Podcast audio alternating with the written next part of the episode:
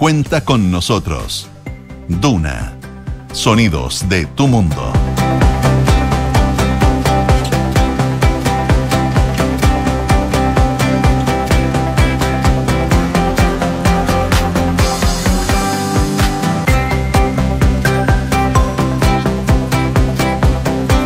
Mañana con 30 eh, minutos. Muy buenos días, ¿cómo están ustedes? Bienvenidos a una nueva edición de Antes que nada aquí en Radio Duna, día martes 24 de enero. Les cuento que hasta ahora en Santiago la temperatura está marcando, se los digo a continuación, que se acaba de actualizar, 14,9 grados.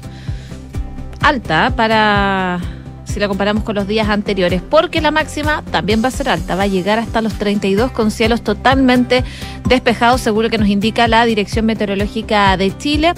Una temperatura que se va a mantener alta por lo menos mañana, miércoles también. El jueves podríamos tener un breve descanso de 29 grados, pero el viernes vuelve a subir la temperatura acá en la capital. Así que eh, muy digno de enero, estas temperaturas de finales de enero ya, porque nos queda poquito para pasar a febrero. Pasa muy rápido el tiempo. Si nos vamos a Viña del Mar y Valparaíso, para los que están en la costa, sobre todo 14 grados de temperatura en estos momentos.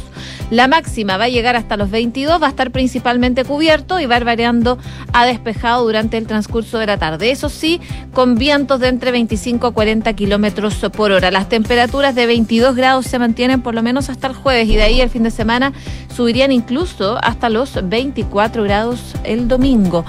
En Concepción a esta hora 16 grados. La máxima va a llegar hasta los 22.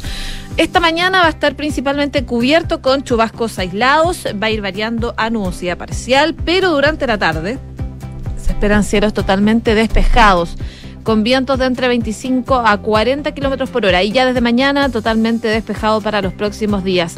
Y por último, Puerto Montt, donde nos pueden escuchar en el 99.7 a esta hora. 10 grados. Cielos eh, cubiertos con chubascos aislados. La máxima va a llegar hasta los 19 durante la tarde, acompañado de nubosidad parcial. Para los próximos días, nubes principalmente y probablemente el jueves podrían tener algo de chubascos débiles nuevamente en esa zona del país. Por supuesto, el pronóstico del tiempo para las zonas donde nos escuchan a través del dial. Ustedes nos pueden escuchar a través de duna.cl en Chile y el mundo. Hacemos un resumen de las principales informaciones que están ocurriendo en los titulares.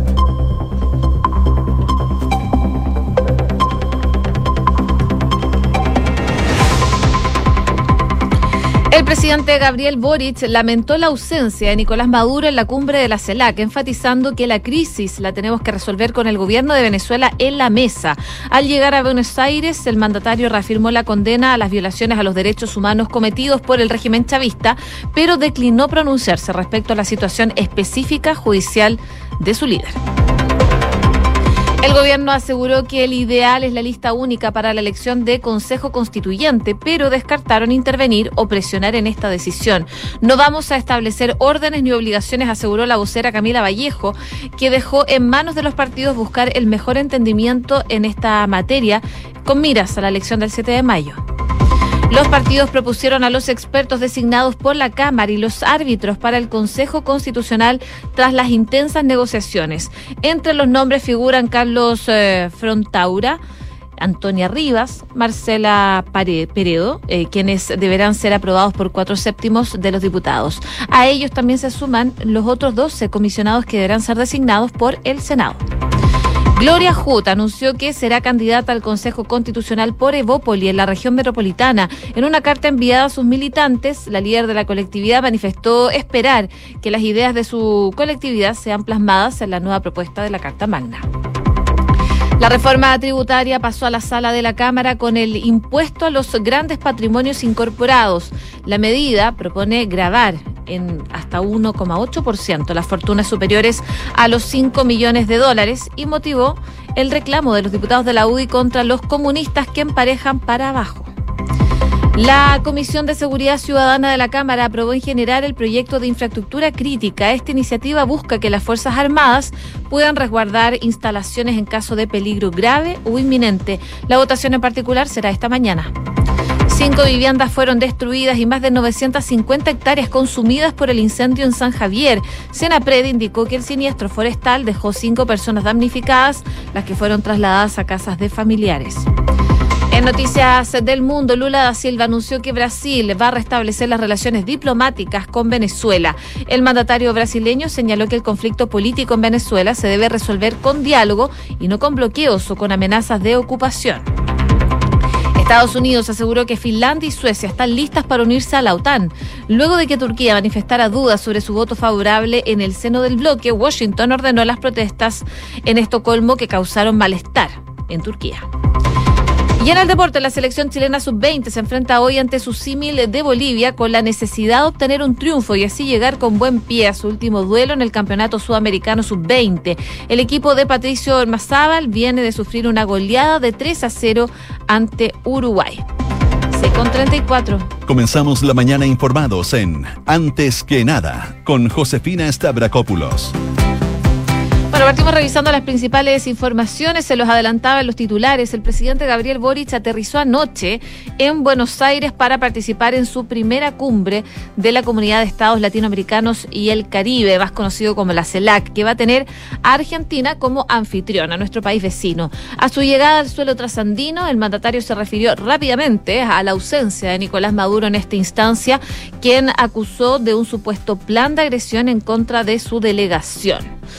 Escuchemos parte de lo que dijo el presidente Gabriel Boric a su llegada en Argentina.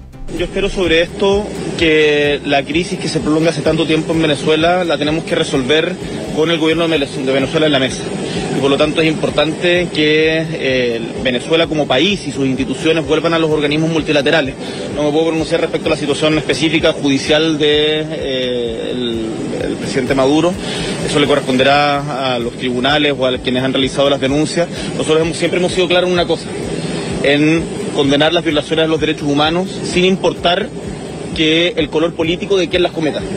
Y en esa posición nos vamos a mantener firmes y bueno, además tenemos la preocupación por otros países que están pasando por situaciones muy complicadas, como el caso de Haití, bueno, el caso ya permanente de, de Nicaragua, las amenazas a la democracia que están sucediendo en lugares de todo nuestra América, nuestro mundo, como fue el, hace poco invasión del Congreso y los poderes del Estado en Brasilia.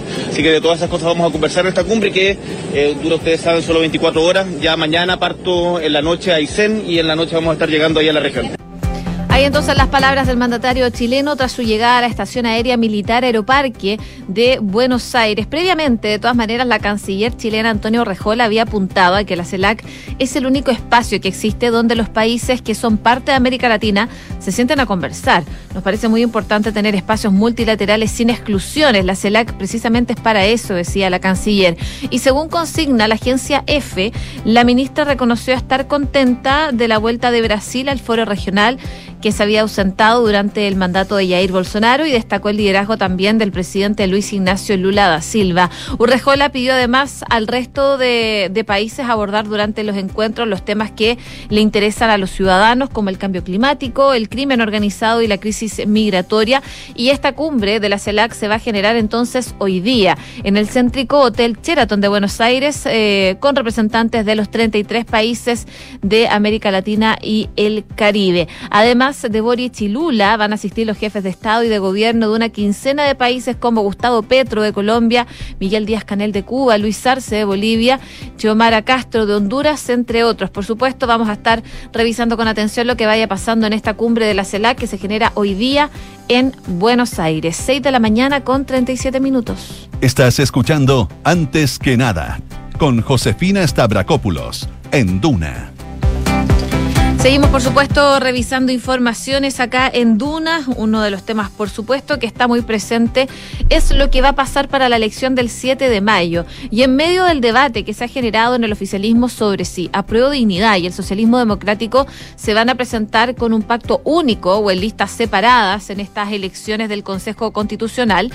la vocera de gobierno, Camila Vallejo, aseguró que aunque exista el ideal de competir unidos, el Ejecutivo no tendrá ninguna orden, ninguna orden en particular a los partidos que conforman el conglomerado de gobierno. Según lo que explicaba la vocera, es que han establecido el ideal de gobierno, que es ir en una sola lista, por supuesto, pero no solamente por ser gobierno, sino porque evidentemente siempre es mejor que las fuerzas progresistas actúen unidas en distintos escenarios. Pero lo que más nos importa, decía la vocera, es que los partidos oficialistas puedan tener un entendimiento y un acuerdo en la materia. Ese es el principal fundamento. Finalmente, advertía que desde la moneda eh, no van a hacer ni establecer órdenes ni obligaciones eh, ni intervenciones. Hay una posición, dice, que es política, hay un ideal de gobierno para enfrentar esto, pero en ningún caso como interventores o generadores de órdenes o instrucciones a los partidos en esta materia. La idea de ir en caminos separados ha tomado bastante fuerza, sobre todo en el socialismo democrático. Fue planteada inicialmente por el Partido por la Democracia. Este fin de semana se plegó el Partido Radical con su Consejo General y el Partido Socialista que va a definir lo propio ya eh, el próximo fin de semana, pero pidieron no dramatizar esa opción. A propósito del Partido Socialista, estuvo hablando acá en Nada Personal en Radio Duna, Paulina Bodanovich, la presidenta del partido, que entregó detalles de cómo se está trabajando para el Consejo Constitucional y las conversaciones que se están dando dentro del oficialismo. Hemos definido eh, la prioridad por una lista Ah, creemos que hay que avanzar y así lo hemos hecho ver eh, a través de, resoluciones de la mesa de la DC al PC. Tener solo una lista donde todo el progresismo nos unamos tras esta causa de tener una nueva constitución donde se consagre un Estado social y democrático de derechos, un Estado más fuerte, un Estado con espaldas, ah, que mm, hoy día, por ejemplo, cuando está tan en boga la discusión de las ISAPRES, que finalmente donde ha fracasado un modelo de negocio y donde el Estado va a tener que salir a apoyar eh, a esa industria, eh, porque si no hay 3 millones y fracción de personas que van a quedar en una situación eh, de desamparo. Hay entonces las declaraciones de la presidenta del Partido Socialista de cara a lo que se viene, la elección del Consejo Constituyente. Pero en la previa, ayer de hecho, fueron intensas las tratativas y las gestiones hasta última hora de los partidos para poder inscribir a los expertos que recordemos en total van a ser 24, pero la Cámara de Diputados tiene que elegir a 12 y el Senado tiene que elegir a los otros 12. Bueno, de esta forma cada partido tuvo que conseguir 12 firmas de diputados para inscribir a un experto y con el listado completo la Cámara va a votar hoy día la nómina. Se necesita el respaldo de cuatro séptimos de los diputados, es decir, 89 parlamentarios. El listado de los 12 comisionados quedó de la siguiente forma. RN ingresó los nombres de eh, la abogada constitucionalista Catalina Salem, junto con el ex ministro de las Express, Juan José Osa.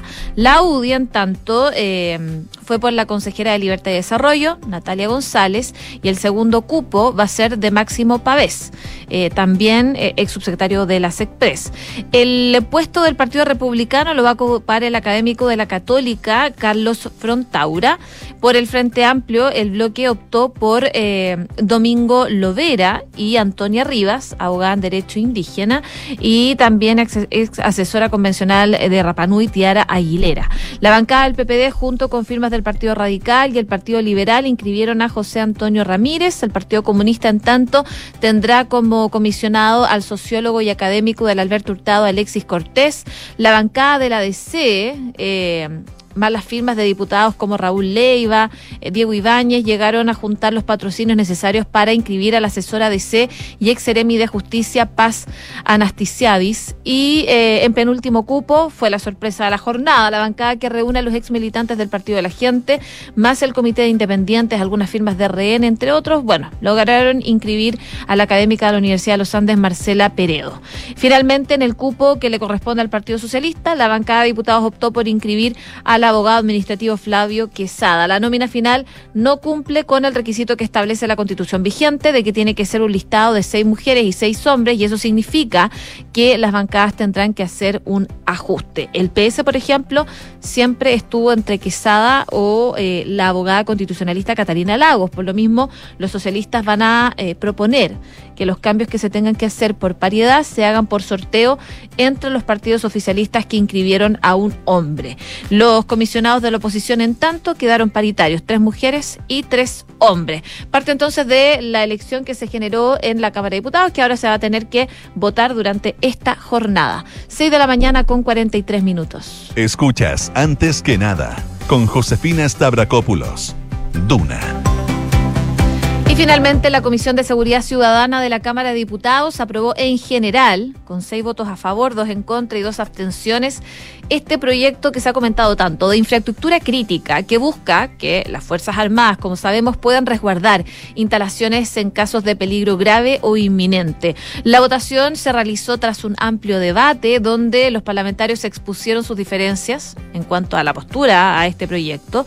Durante la instancia, por ejemplo, eh, diputados de RN, José Miguel Castro, Andrés Longton y la presidenta de la comisión, May Torsini, indicaron que su voto podría cambiar en sala en caso de no acogerse alguna de las indicaciones que fueron presentadas. Los legisladores que votaron a favor Estamos hablando de, Orsini, de Castro, Longton, eh, Plasencia, Araya y Joanet. Señalaron que el texto avanza en una línea adecuada al acotar mejor la participación de las Fuerzas Armadas. Sin embargo, también indicaron que sería oportuno entregar garantías al accional militar en cuanto a justicia y definición del uso de la fuerza. En cambio, quienes votaron en contra, estamos hablando de Cristian Lavey y Henry Leal de la UDI, consideraron que el discurso del gobierno no es creíble desde que se realizaron los indultos presidenciales. Además, dicen que es necesario entregar certezas a las Fuerzas Armadas desde el nivel constitucional. Durante la sesión también se contó con la presencia de la ministra del Interior, Carolina Toá, y de Defensa, Maya Fernández, además de ex ministros, por ejemplo, de Jorge Burgos o Mario Desbordes. Bueno, previo a la votación, las dos secretarias de Estado fueron claras en recordar que la propuesta ya ha tenido una larga tramitación. Además, indicaron que el tema fue parte de la mesa de seguridad, donde no se presentaron objeciones al texto. Y de hecho, el proyecto en su primer trámite constitucional fue respaldado en el Senado con 46 votos a favor y solo votó en contra la senadora Fabiola Campillay, que es independiente. En otro punto, las ministras remarcaron que un estado de excepción implica mayores atribuciones que las que acá se postulan, sin que exista un compromiso, como sería en el caso de que esta reforma se apruebe, de sacar adelante un proyecto que regule legalmente el uso de la fuerza. Y sobre el punto además reafirmaron el interés del Ejecutivo por proteger adecuadamente a los efectivos militares. Por su parte, el exministro de Defensa, Jorge Burgos, llamó a mantener el rol principal de las Fuerzas Armadas en la defensa nacional, pero se mostró abierto a legislar sobre este proyecto. Dice, creo que es una decisión indispensable en este momento colaborar a poner término a una situación grave que se está viviendo en nuestro país. El también exministro de la misma cartera, Mario Desbordes tomó una postura contraria y llamó a rechazar el proyecto dado que dentro de sus consideraciones el rol de las Fuerzas Armadas debe ser para funciones esenciales y no para misiones para las cuales no son formados. Por acuerdo del grupo parlamentario, entonces, la iniciativa va a comenzar a votarse en particular hoy día. La sesión va a ser destinada a tal efecto que se va a iniciar a las diez y media de la mañana, 6 con 47. Estás en Antes que nada con Josefina Stavrakopoulos. Duna 89.7. Y luego de que el gobernador regional de Arica y Parinacota, Jorge Díaz, confirmara que efectivamente existe un grupo de chilenos que se encuentran sin poder salir de Machu Picchu por la contingencia en Perú, sin especificar el número de connacionales que, se que estaban recorriendo la ciudadela Inca al momento de generarse la evacuación, la autoridad informó que se trata finalmente de dos chilenos. La autoridad regional informó de los 418 turistas atrapados, dos de ellos chilenos.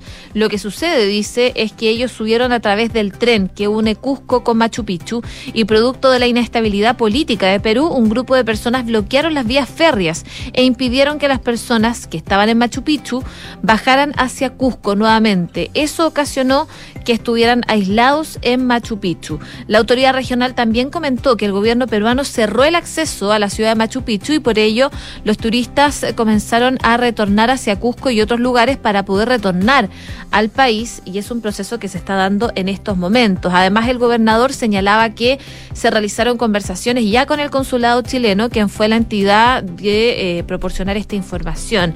Él dice que se entiende eh, que la reserva de identidad de las familias pertenece a Quillota de Valparaíso y Santiago, estas dos personas chilenas que quedaron atrapadas en Machu Picchu.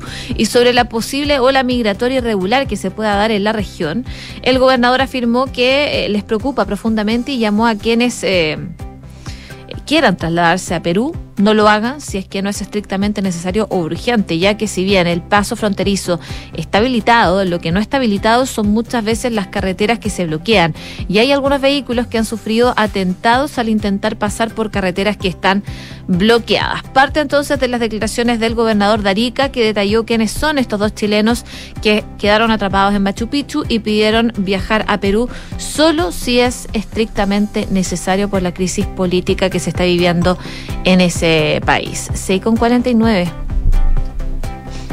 Estás escuchando Antes que nada con Josefina Stavrakopoulos en Duna. Seguimos revisando informaciones, esta vez del ámbito internacional. Hay novedades desde Estados Unidos que está asegurando que Finlandia y Suecia están listos para unirse a la OTAN. Esto es algo que se venía hablando hace un buen tiempo, sobre todo a raíz de la guerra en Ucrania, eh, y ya hay novedades al respecto. Por lo menos desde Estados Unidos lo señalaron, dicen que ya estos dos países están listos para unirse a esta alianza de la OTAN, después de que el presidente turco Recep Tayyip Erdogan sostuviera que Estocolmo no debe esperar el apoyo de su país en cuanto a la membresía por la reciente quema de Coranes durante la manifestación en la capital sueca. Finlandia y Suecia están preparadas para ingresar a la alianza, lo están por su capacidad militar y por la larga asociación en materia de seguridad y mantenimiento, explicó el portavoz del Departamento de Estado estadounidense. Eh, también señalaba que, por otro lado, quemar libros sagrados para muchos es un acto profundamente irrespetuoso, agregando que algo que puede ser legal por la libertad de asociación de expresión, pero horrible, en lo que dicen desde Estados Unidos a propósito de esta queja que presentaba Recep Tayyip Erdogan de la protesta que ocurrió en Estocolmo. Eh, también somos conscientes de que quienes están detrás de lo ocurrido en Suecia pueden estar realizando un esfuerzo intencionado para intentar debilitar la unidad a través del Atlántico y entre nuestros aliados y socios europeos, dicen entonces desde Estados Unidos.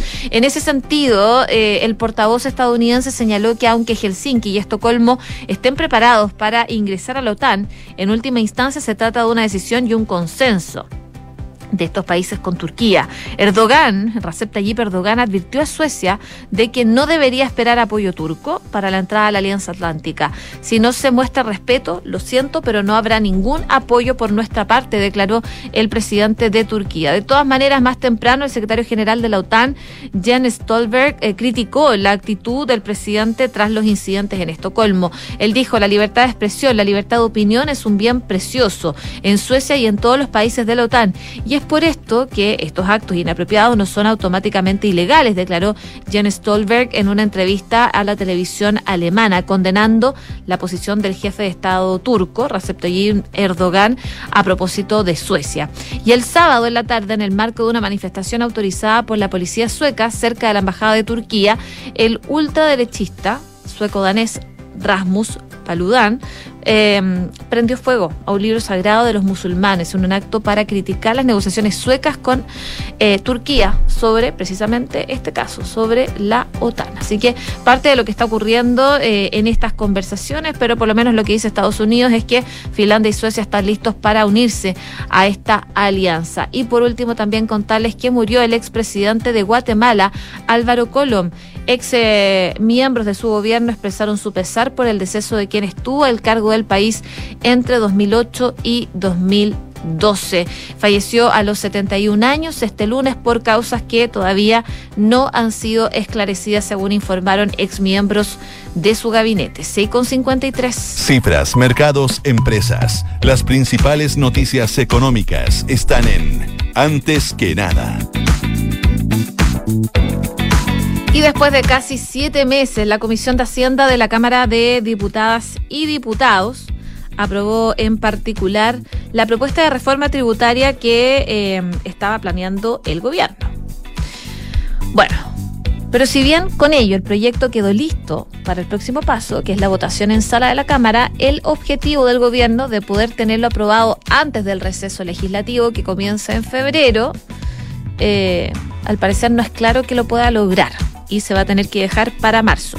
De hecho, el vicepresidente de la Cámara de Diputados, Carlos Bianchi, que es independiente, dijo que lo más aconsejable es que el proyecto se pueda votar la primera semana de marzo, ya que al menos se necesitan dos sesiones consecutivas para poder analizarlo con calma. El legislador argumenta que antes de ponerlo en tabla se necesita contar con el informe técnico que tiene que hacer la Comisión de Hacienda, pero dada la magnitud de la reforma, no pueden ser evacuados en un par de horas, no alcanzan los tiempos, dice, que se deben hacer un trabajo serio y responsable Y de esta manera crece la opción de que finalmente la sala de la Cámara lo despache recién en marzo para luego continuar su trámite en el Senado. Al finalizar, bueno, la jornada de ayer, el ministro de Hacienda Mario Marcel recalcó que en estos casi siete meses se han hecho una discusión mucho más detallada de lo que ha ocurrido con reformas tributarias anteriores. Dice, sacamos la cuenta y ya ha habido alrededor de 200 votaciones. Bueno, en la jornada de ayer se aprobaron el impuesto al patrimonio, las normas de beneficios finales a las empresas y en los ajustes a los beneficios del DFL2.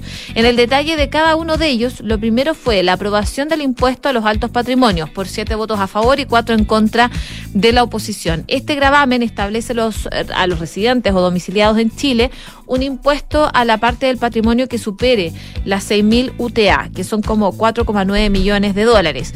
Esta norma además contiene lineamientos que le permiten al contribuyente determinar el valor económico de sus activos, entendiendo por valor económico aquel que fuera determinado por terceros independientes. La tasa que se aplica varía según el monto del patrimonio. Hasta 6.000 UTA, 4,9 millones de dólares, queda exento. Entre 6.000 y 18.000 UTA, entre 4,9 millones de dólares y 14,7 millones de dólares, tendrá una tasa del 1%. Y a los que tengan un patrimonio sobre los 18.000 UTA, eh, la tasa estaría en 1,8. Este gravamen el gobierno le ingresó eh, con algunas indicaciones, entre ellas se eliminó el impuesto de salida para aquellos contribuyentes que pierdan el domicilio, pero se mantiene la obligación de informar para quienes queden excluidos del impuesto. Además, se precisa la redacción para establecer eh, normas, digo, más simples. De acuerdo con los cálculos del gobierno, 6.383 contribuyentes estarán afectos a este impuesto al patrimonio y se espera una recaudación del 0,48% de el Parte entonces de lo que se eh, vio en la Comisión de Hacienda de la Cámara, que finalmente despachó la reforma tributaria, pero crece la opción de que la sala la vote finalmente, como les comentaba, en marzo, 6,56. ¿Y sabías que puedes comprar de forma anticipada los servicios funerarios de María Ayuda? Entrégale a tu familia la tranquilidad que necesitan y estarás apoyando a cientos de niños de la Fundación María Ayuda. Convierte el dolor en un acto de amor. Cotiza y compra en www.funerariamariaayuda.cl. ¿Y te gustaría elegir un monto mayor de pensión los primeros años de jubilación y en UF? Cuenta con consorcio. Conoce la modalidad de renta vitalicia inmediata con aumento temporal de pensión. Solicita asesoría y más información en consorcio.cl ya está instaladísimo acá en el estudio Rodrigo Álvarez para adelantarnos qué se viene en Duna en Punto. ¿Cómo estás, Ro? José, ¿cómo te va? Muy buenos días. Em, vamos a revisar varias cosas que han pasado particularmente en el Congreso. Eh, se van eh, apurando los plazos respecto a decisiones que se tienen que tomar, también algunos proyectos de ley que lo más probable es que si están saliendo de comisión hoy día, pero tengan que votarse en sala a partir del próximo mes de marzo. Lo que sí está claro es que la Cámara hizo la pega, eh, propuso sus 12 candidatos para el Consejo de Expertos y Expertas eso sí, hay un pequeño detalle porque no cumple con la paridad y deberá corregirse durante esta misma jornada ese tema. El Senado tiene todavía un día más, 24 horas más para elegir a sus 12 nombres. Eso respecto a los consejeros, también están los árbitros. Le vamos a contar también de la presencia del presidente Gabriel Boric en la Argentina en medio de la cumbre de la CELAC, sin la presencia de Nicolás Maduro y con la propuesta sobre la mesa de una moneda común que hizo el presidente del Brasil, Luis Ignacio Lula da Silva pero por ahora cobra poca fuerza, al menos acá en el país, incluso con la opinión del propio ministro de Hacienda, Mario Marcel. Y se aprueba la reforma tributaria en la Comisión de Hacienda de la Cámara con el impuesto a los grandes patrimonios. Hay algunas indicaciones ahí de parte de la oposición respecto a este tema. Debiera votarse en el mes de marzo, parte de lo que vamos a revisar en Duna en Punto. Hacemos una breve pausa comercial, terminamos antes que nada y le damos paso entonces a Duna en Punto.